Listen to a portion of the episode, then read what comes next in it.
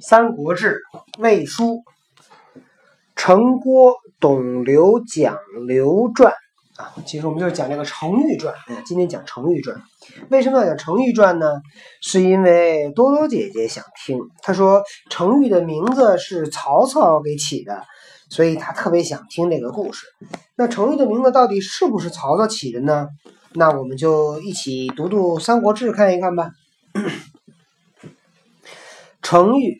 字仲德，东阿东郡东阿人也。程昱的字呢是仲德，他是东郡东阿人。东郡东阿呢是兖州东郡东阿，在今山东省东阿县。长八尺三寸，美须髯。就是八尺三寸是什么呀？这跟谁一样高啊？比比张飞高是吧？应该一米八几。美须髯就是胡子很漂亮，估计程昱也是一大帅哥。黄金起，县城王度反应之，烧仓库。然后在当年那个黄军作乱的时候呢，呃，东阿县的县城叫王度，王度呢造反，啊，呼应黄巾军，烧了仓库。县令于城走。利民父老幼东奔瞿丘山，然后县令呢就翻过城墙呢逃走了。然后这个县城里面的这些 官吏和百姓带着老的小的一起向东逃到了瞿丘山。欲使人真是渡，渡等得空城不能守，出城西五六里止屯。程昱派人去。监视王度啊，侦查发现王度呢占领了这个东阿县以后呢，他也不能够守住东阿县，然后自己就出了城，在城西的五六里呢地方就驻扎下来啊，在那儿停下来。欲为县中大姓薛房等曰。今度等得城郭不能居，其事可知。此不过欲劫掠财物，非有坚甲利兵攻守之志也。今何不相率还城而守之？且城高厚，多谷米。今若还求令，共坚守，度必不能久，攻可破也。程昱呢，就和县中的一个大姓啊，一个大户，姓薛，叫薛房。程昱跟薛房说：“说啊，我今天看这个王度啊，得到了这个城呢，他也不不不能守，所以他的这个这个力量啊，我们也能看得出来了。他就是想趁乱劫点东西啊，劫点钱，劫点财物，呃，并没有。”这个坚甲利兵啊，也没有说要建立一支军队来守这个城的意思。今天我们还不去回到这个城里面去守住这个城。这个城呢，城墙又高又厚，而且城里边呢还有很多的粮食。然后咱们再把县令请回来，一同坚守。王度呢肯定不能持久，我们一攻他就能给打败。房等以为然。薛房一听呢，嗯，觉得程昱说的对，利民不肯从，曰：“贼在西，但有东耳。”这个老百姓还有那些底下那些官吏就不听这个成语的，说：“贼在西边，咱们只能往东走。”因为当时他们是这些老百姓跑到了这个瞿丘山，瞿丘山在县城东边。王度呢，在县城里打了一下子呢，就跑到县城的西边，所以呢，这个老百姓呢就说：“这王度啊，在西边，咱们就在东边待着，咱不能往西走，不能回去。”欲为房等渔民不可济事，程昱呢就跟薛房说：“说这些老百姓啊，什么都不懂，不能跟他们商量。”乃密遣数骑举帆于东山上，令房等望见。大呼言：“贼之！”便下山驱城，利民奔走随之，求得县令，遂共城守。于是呢，程昱呢就派了几个人骑着马到东山上，在东山上呢摇那个旗子，然后呢这边呢就安排好让薛房呢往那边看，看见了，看着了以后大喊说：“贼来了，贼来了！”然后呢，这些老百姓一看说：“啊，这个王杜他们怎么跑到东边去了？赶紧往西跑！”于是呢，他们就下了去秋山，老百姓呢就跟着跑。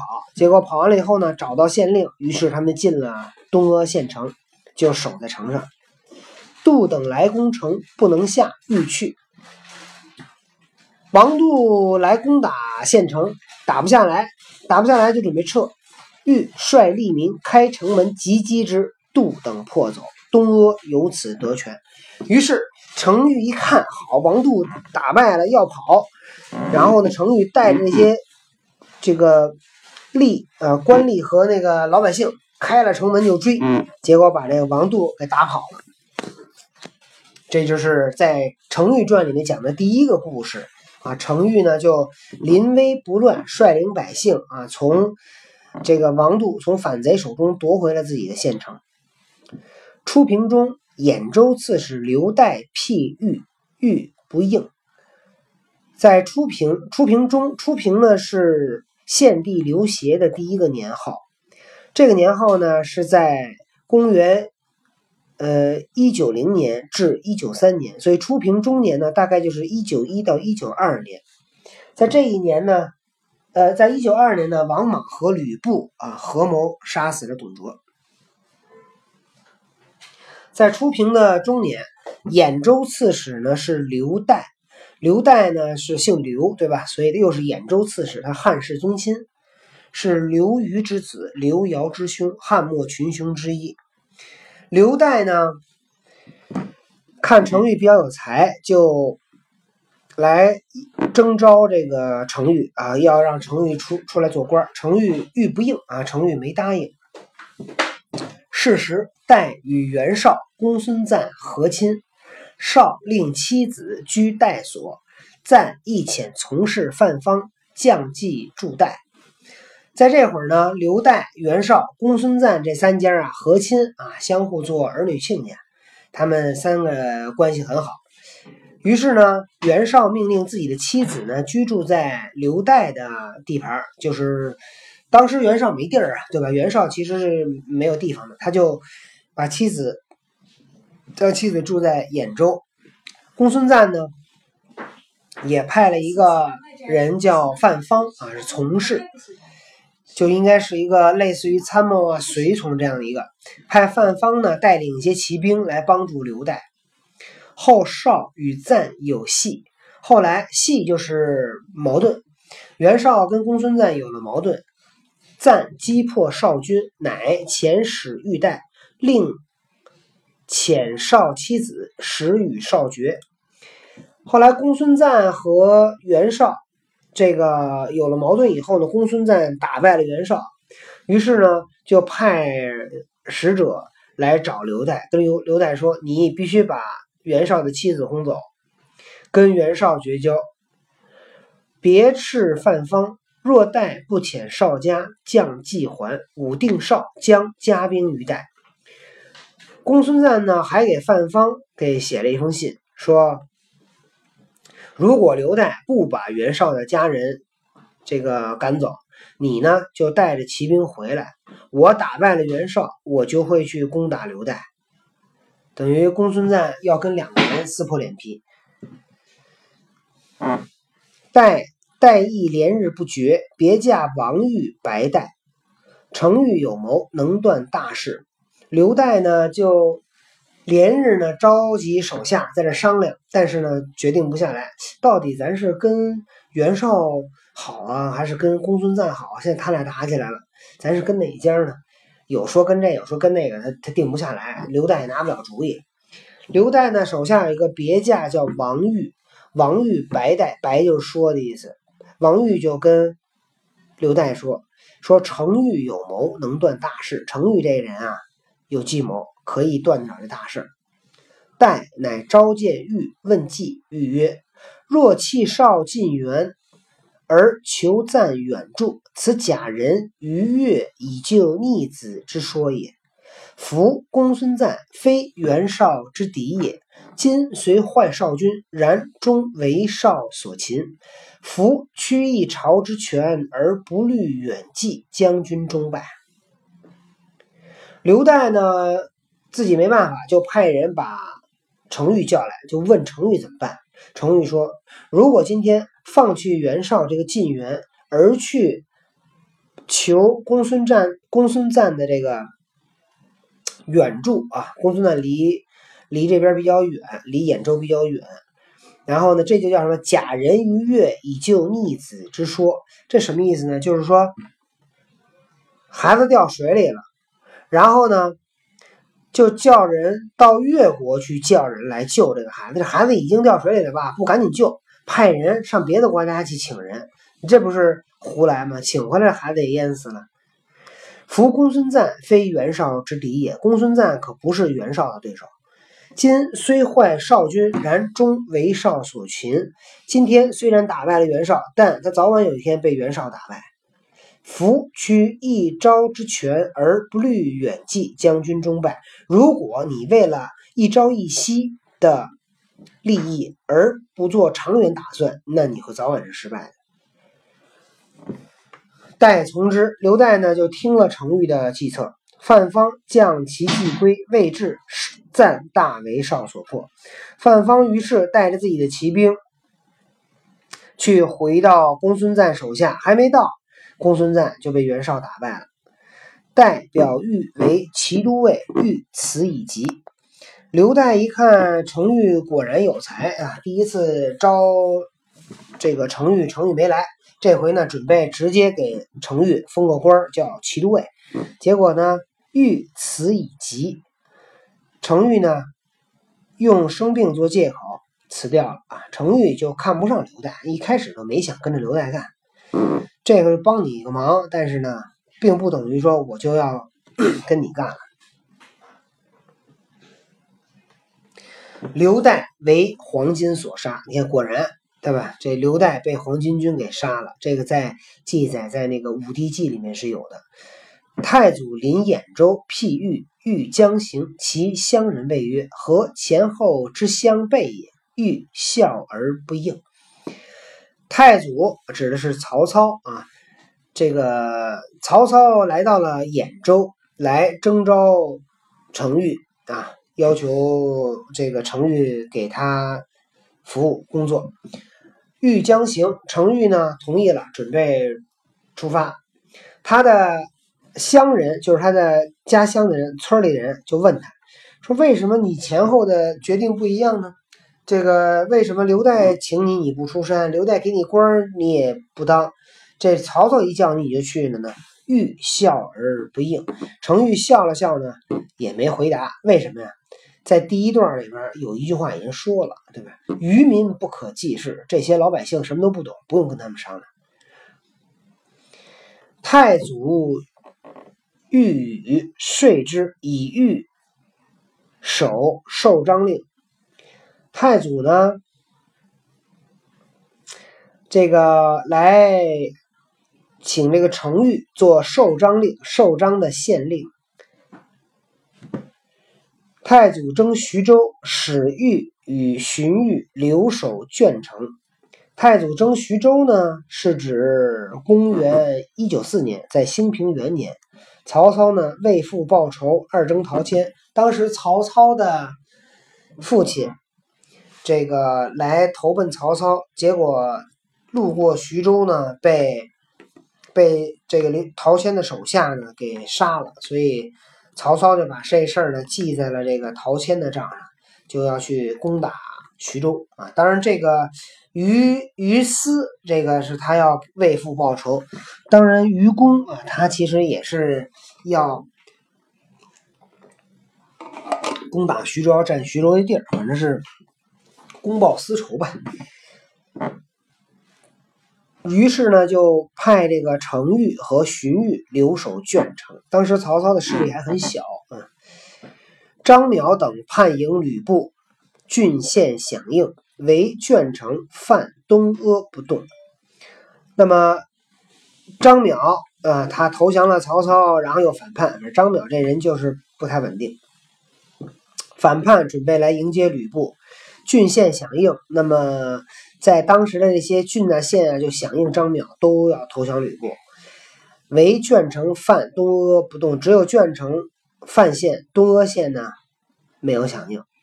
故军降者，言陈宫欲自将兵取东阿，又使樊仪取范，利民皆恐。呃，吕布的军队的投里面那些投降的人都说，听说陈宫要自己带着军队来打东阿，又派范仪来攻打范县。这些东阿县、范县的人就特紧张，对吧？这个你想，咱们的县官不同意投降。但是人家吕布就派人来打，怎么办？豫谓豫曰：“这就是那个荀彧就和程昱说，说今兖州反，唯有此三城。公等以重兵临之，非有以身结其心，三城必动，君民之望也。归而睡之，待可。”当时那个。太祖临兖州，其实就是太太祖做了兖州的这个兖州的兖州牧啊，应该叫应应该是兖州牧。因为刘岱死了以后，当时是兖州的是谁呀？应该是那个陈宫还有谁呀？他们就把这个太祖迎到兖州嘛，所以兖太祖就呃做了兖州牧，然后他就攻打徐州的时候呢，结果刘备来攻打兖州。结果兖州呢，泉州呢，除了刚才说那个鄄城、范县、东阿县全造反了。所以现在程昱呃荀彧就跟程昱说说兖州呢，整个州都造反，只剩下这三个城。陈宫呢，马上带着重兵大兵就来了。现在我们就要三个城必须要团结起来。你呢是老百姓的这个很信很很相信的人，你回去去去做这个。劝说的工作才可以。欲乃归，过犯，遂其令晋允曰：“闻吕布执君母弟妻子，成孝子，诚不可违心。今天下大乱，英雄并起，必有命事。能息天下之乱者，此智者所降则也。”得主者昌，失主者亡。陈宫叛迎吕布，而百城皆应，似能有为。然以军观之，不何如人哉？夫布粗中少亲，刚而无礼，匹夫之雄耳。公等以示假和，不能向君也。兵虽众，终必无成。曹使君智略不世出，待天所授。君必固犯，我守东阿，则田单之功可立也。孰与伪忠从恶而母子俱亡乎？唯君降虑之。允流涕曰：“不敢有二心。”荀彧要求程昱啊回去，这个做劝说的工作啊，要保证这三个城啊必须要团结起来，要联动。程昱呢，就准备回乡去，去去去做这个工作。路过范县，和范县的县令呢叫靳允，就和靳允说：“说我听说吕布抓了你的母亲、兄弟、妻妻小和儿子，这个孝子可不能这样做。现在天下大乱，英雄并起，必有命世，必有命世之才。”能息天下之乱者，此智者所降则也。说一定是有命士，他呢能平息天下之乱。这个人就是智慧的人要去仔细选择的。得主者昌，失主者亡。得到了明主，你就能够兴盛；失去了明主，你就要灭亡。陈宫叛迎吕布，而百城皆应。陈宫叛变了。叛变迎接吕布，然后呢，兖州的这些县城呢都呼应，似能有为，好像是能够有所作为。然以军观之，然后你看一看，不何如人哉？吕布是什么样的人呢？服部粗中少亲，吕布是粗鲁，六亲不认，刚而无礼，刚刚强但不讲道理，没有理。夫呃，匹夫之雄耳，就是一个匹夫的英雄。公等以势假和，不能相君也。陈宫以势力大小进行合作，对吧？今天吕布势力大，他就跟吕布合作，不能相君也。他这可帮不到你，对吧？那他今天跟吕布合作，谁知道明天他会跟谁合作呢？你今天投降了他，明天他投降别人怎么办？兵虽众，终必无成。他兵他的军队虽然人多，但是他不会最终有什么结果的。曹使君智略不世出。代天所授，曹使君就是曹操，他的智慧，他的谋略啊，可不是这个简单的人，这都是天授天意。君必固范，你一定要守住范县。我守东阿，我守住东阿县，则田丹之功可立也。那么田丹的功劳就可以建立了。那田丹是谁呀？田丹也是山东人啊，他们这这个兖州就是山东的，所以他都讲山东人的故事。田丹这个人呢是临淄人，战国时田齐宗室的远房亲属。齐国危亡之际，田丹坚守寂寞，以火牛阵击破燕军，收复七十余城，因功被任命任为相国。并得到安平君的封号。齐国和燕国打仗，燕国在危难之际，田丹这个冒死守城，最后成就了一番事业。所以程昱就和这个叫晋允说：“说咱要是咱俩要是守住了范阿、范县和东阿县，那咱们就可以建立像田丹一样的功劳。”孰与伪忠从恶而母子俱亡乎？说你能能够，你想想，你能够去不忠诚，然后呢去做坏事，然后你的母亲、儿子啊，你都都得完蛋吗？对吧？你现在可以投降，可以保你暂时的性命，但是如果最后吕布要是被灭了，陈宫要是被灭了，那你不都完了吗？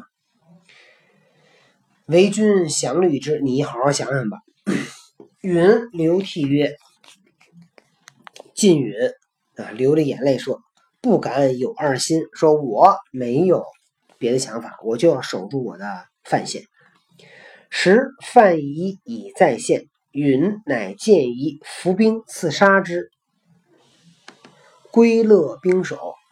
这会儿呢，范仪呢已经到了这个范县了，然后呢，这个晋允。”看见了范仪，埋伏了军队，杀死了范仪，派安排好军队，死守范县啊！这也是在程昱早期，呃，在曹操的势力还不是很大的时候，程昱呢也是表现出了对曹操的一种忠诚，也表现了程昱的一种远见卓识，因为他看得出来曹操能成大事，所以他很早就跟随了曹操啊。好，今天我们讲的是《程昱传》的第一讲，同学们再见。